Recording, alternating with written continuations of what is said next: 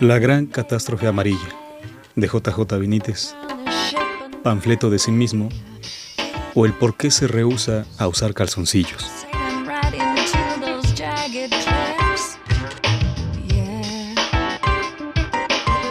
El último libro de JJ Benítez, La Gran Catástrofe Amarilla, es una publicación de ocasión, justa para los tiempos funestos que vivimos.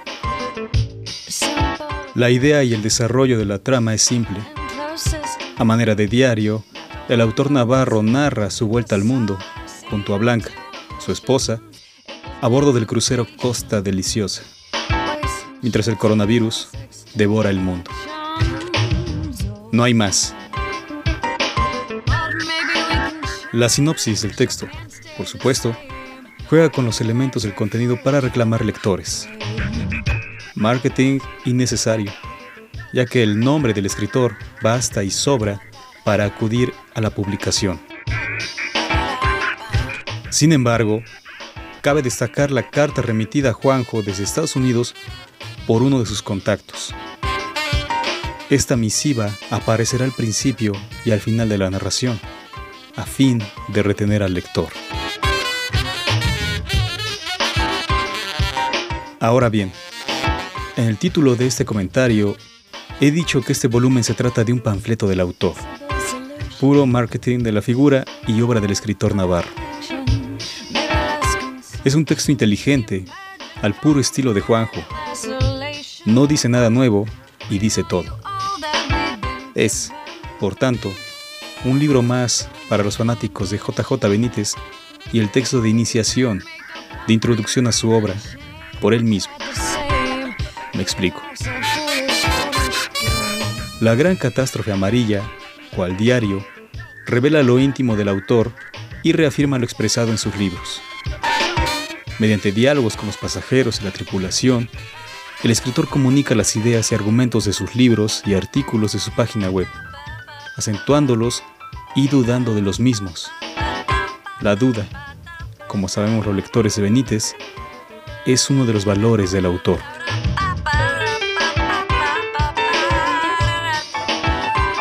Es en este sentido que se afirma este volumen como introducción a Benítez.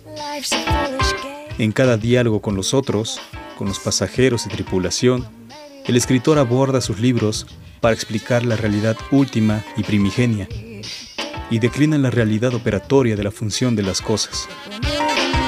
Es decir, el rechazo de los evangelios canónicos, la negación de la adjetivación de Cristo o Mesías a la figura de Jesús de Nazaret, la idea de la muerte como un paso a la felicidad y el largo camino al Padre Azul, como llama a Dios.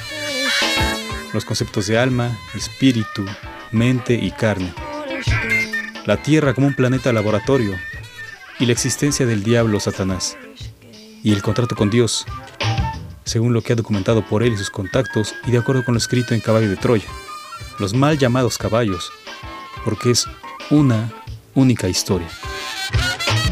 También la rebelión de Lucifer, Ricky B., Gog y demás obra. Todo ello sin hacer mención al libro de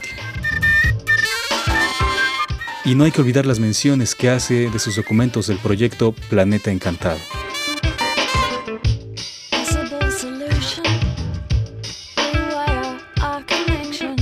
Los diálogos y cavilaciones del autor también remiten a los artículos publicados en su página web.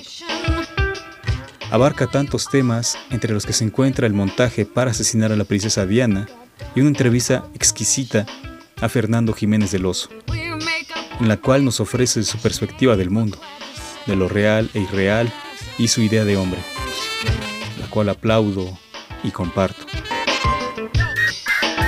Estas intervenciones también incluyen la relatoría de los momentos literarios de Juanjo, es decir, la narración de los libros que lee. Entre ellos destaca la enunciación de Santos Inocentes, de Miguel Delibé, que, tras 30 páginas sin un punto y aparte, o sea, un solo párrafo gigante, Benítez capitula. Esta es una muestra de valor y sencillez ante la literatura. La declaración de no estar listo para abordar un texto cualquiera se hubiera jactado de lo contrario, sobre todo con el renombre de autor y el peso editorial de Juanjo. Sin embargo, él no lo hace.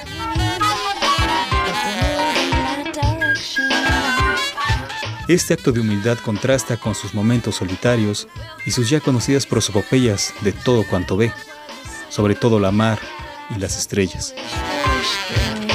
Cada día de navegación, el capitán del crucero comparte, a través del sistema de audio, frases relativas al mar. Todas, excepto tres o cuatro, al autor le parecen flojas, falsas, por lo cual redacta las suyas.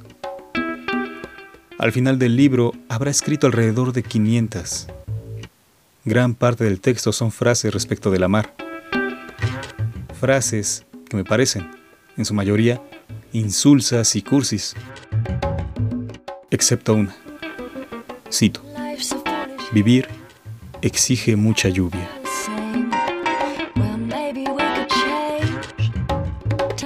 La gran catástrofe amarilla nos revela además de un JJ Benítez muy culto que devora libros, los planes del autor, sus proyectos. En el primer mes de estadía en el crucero, Juanjo escribe otro libro, Elena con H, y, de acuerdo con las palabras del escritor, se une a los 200 sin publicar. Y nos enteramos que solo puede publicar un volumen por año. Este 2020 saldría al mercado otro. Sin embargo, la gran catástrofe amarilla, fue publicado por evidentes razones y contexto. Respecto del coronavirus, nada nuevo. Juanjo da cuenta del desarrollo de la pandemia por medio de la prensa y las noticias. Y en la lectura de estas nos revela su perspectiva de la política, la televisión y el mundo que proyecta. El mundo que conocemos, que se va a la mierda cada día. destaca en este diario, una vez más, su idea del contrato con Dios.